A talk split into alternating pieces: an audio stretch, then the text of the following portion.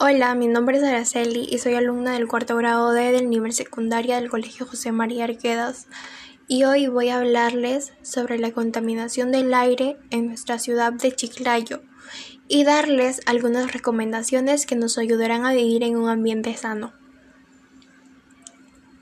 La contaminación del aire es un problema ambiental en Chiclayo y en el mundo. El problema principal identificado es que muchas personas alrededor respiran un aire contaminado, ya que el aire contiene altos niveles de contaminación.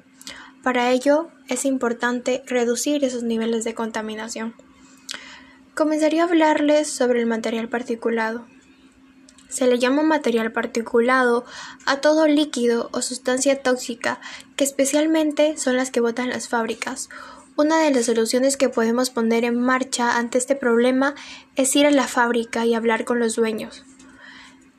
Les podemos pedir que reduzcan los altos niveles de material particulado que usan.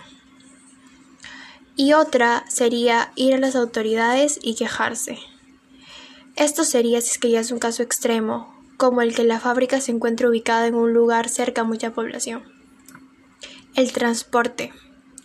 Se habla mucho de ir en bicicleta, así evitamos usar carros o vehículos que contaminen nuestro aire, y de tal manera también salimos beneficiados, ya que estaríamos desarrollando actividad física, lo cual es importante para nuestra salud.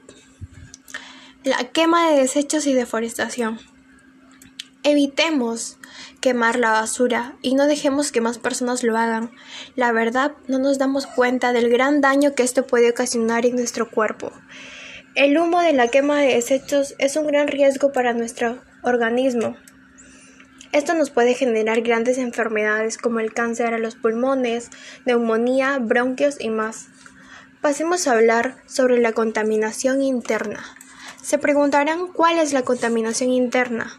Esta es la contaminación en nuestros hogares, aunque no lo creamos o no lo notemos, esta también es grave. Para ello recomiendo ventilar la casa, ya sea abriendo las ventanas, sembrando o colocando plantas, que también sería una buena acción. Tengamos en cuenta que la opción de sembrar plantas debe ser muy bien supervisada, debemos cuidarlas, ya que éstas hacen un gran trabajo en nuestro medio ambiente, por y para un ambiente mejor. Hemos llegado al final. No se olviden poner en práctica estas recomendaciones. Les agradezco por su sintonía. No se despeguen de su día a día. Todas y todos comprometidos a desarrollar un ambiente sano. Gracias.